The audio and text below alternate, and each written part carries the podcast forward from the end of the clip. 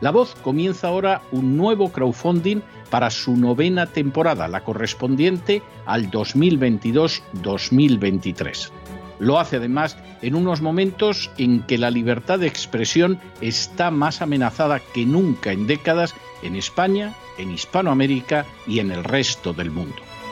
Una vez más, como en las temporadas anteriores, está en sus manos la conclusión o la continuidad del programa La Voz. Debido a la crisis económica creciente, al cambio del dólar en relación con el euro y sobre todo a la censura del programa en redes con su correspondiente desmonetarización, en esta novena temporada nos vemos obligados a subir el objetivo hasta la cifra de 130.000 dólares. Con el crowdfunding se mantiene la emisión en directo, en abierto y de forma gratuita del programa a través de YouTube, iBox, SoundCloud, Spotify, Apple Podcasts, Google Podcasts, Tunnel y Stitcher. Además, por supuesto, de en cesarvidal.tv. De hecho, es este crowdfunding el que permitirá poder seguir emitiendo en cesarvidal.tv, ya que sin la continuidad de la voz no puede haber continuidad de contenidos en ese canal televisivo. Si la voz, tras la conclusión de esta temporada, no pudiera regresar en el mes de octubre, quizá no sucedería algo tan grave. Una vez más, habría quedado de manifiesto como tantas veces a lo largo de la historia de las naciones hispanas, que para muchos es preferible quejarse, protestar o amargarse a enfrentarse de manera práctica con un problema concreto. No pasaría nada. La voz simplemente dejaría de emitirse por la sencilla razón de que no hay suficientes personas dispuestas a asumir el apoyo de su causa, que es la de la libertad y de la verdad la de la información independiente y la opinión rigurosa, la de la lucha contra las tiranías y contra aquellos proyectos que pretenden convertir en esclavos a los seres humanos. Si piensan que merece la pena seguir escuchando día a día la voz, son ustedes bienvenidos a la hora de contribuir al nuevo crowdfunding que permitirá que puedan escuchar este programa radiofónico una temporada más. Muchas muchas, muchas gracias por todo. God bless you. Que Dios los bendiga.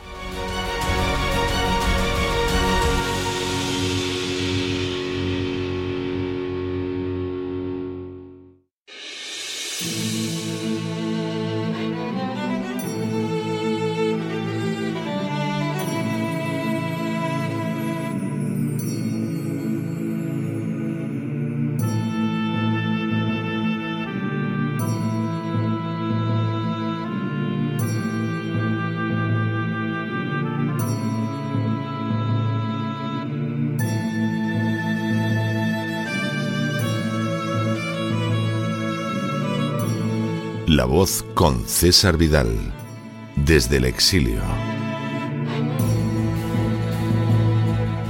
Muy buenos días, muy buenas tardes, muy buenas noches y muy bienvenidos a esta nueva singladura de La voz.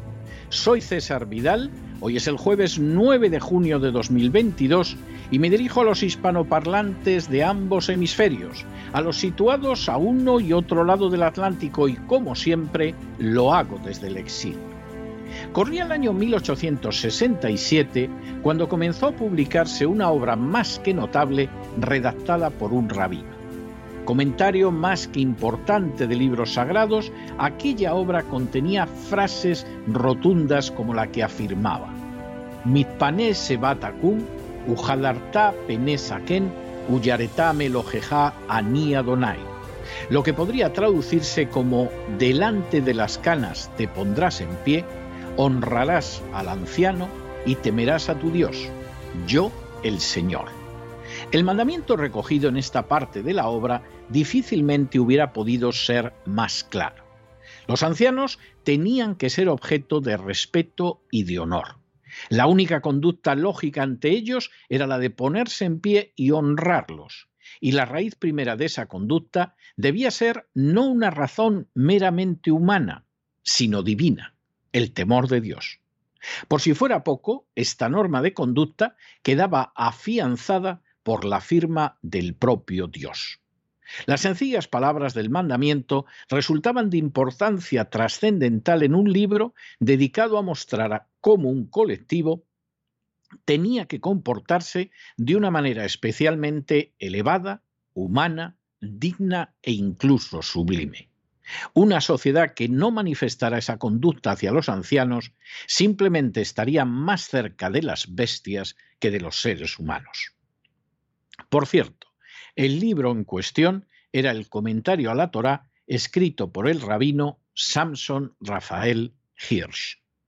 En las últimas horas hemos tenido nuevas noticias sobre el envejecimiento creciente de la población occidental. Sin ánimo de ser exhaustivos, los hechos son los siguientes. Primero, en menos de dos décadas, el número de ancianos en Estados Unidos superará al de los niños por primera vez en la historia. Segundo, Actualmente la gente de edad media ya supera a los menores, pero en 2034 la situación experimentará un nuevo cambio totalmente radical. Tercero, en el año 2034, según la Oficina del Censo de Estados Unidos, los adultos mayores superarán a los niños. La gente de 65 años será de más de 77 millones, mientras que los menores de 18 años apenas superarán los 76. Cuarto, este envejecimiento de la población es nuevo en la historia de Estados Unidos, pero cuenta con claros paralelos en naciones como el Japón, donde ya la cuarta parte de la población tiene más de 65 años. Quinto, la población del Japón de hecho se está reduciendo y para el año 2050 habrá perdido 20 millones de personas. Sexto, la misma senda es la seguida por Europa, donde algunas naciones como Alemania, Italia, Francia y España cuentan con poblaciones todavía más envejecidas que la de Estados Unidos. Séptimo, pero peor todavía es la situación de Europa Oriental, donde las poblaciones van a verse reducidas de una manera aún más drástica. Octavo, la situación hasta ahora había sido diferente para los Estados Unidos, en parte por la mayor fertilidad y en parte por la mayor tasa de inmigración. Sin embargo, el envejecimiento de los denominados baby boomers indica que la nación seguirá el mismo camino de otras. Novena. Los baby boomers, de hecho, implicaron la aparición de una generación joven que además suplió al país con una importantísima fuerza de trabajo.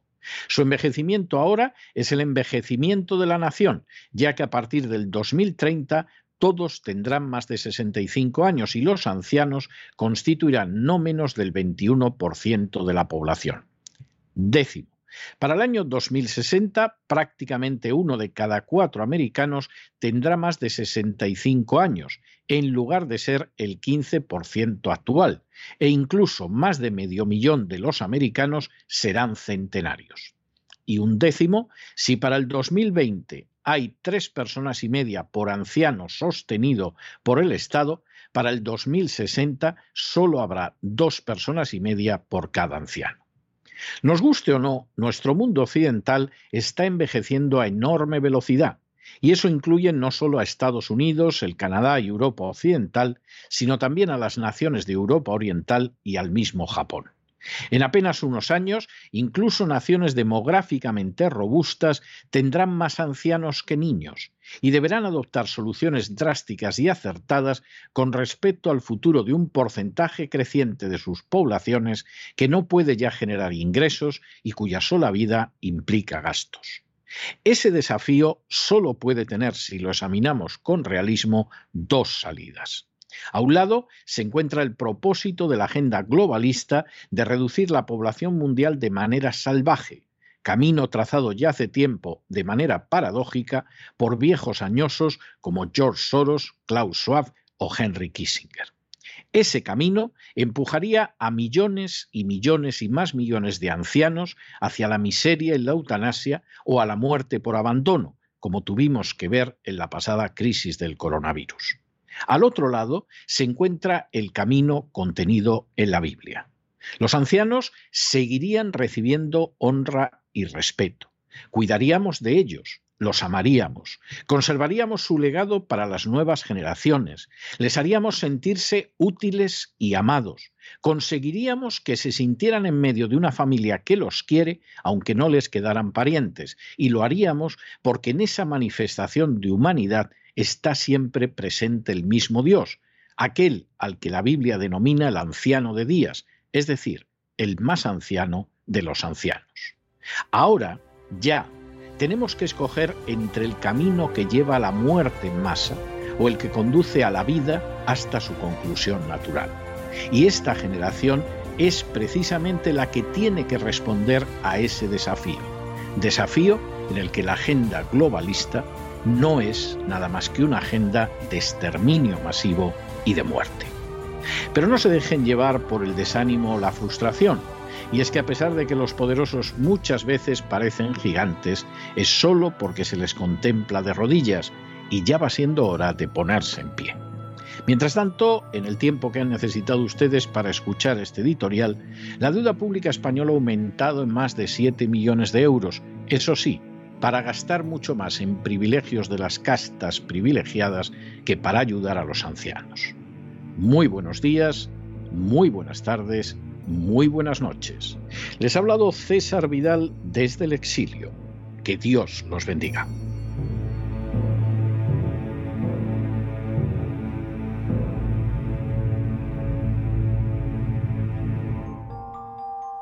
Esta sección está patrocinada por crowdfunding con el siguiente mensaje.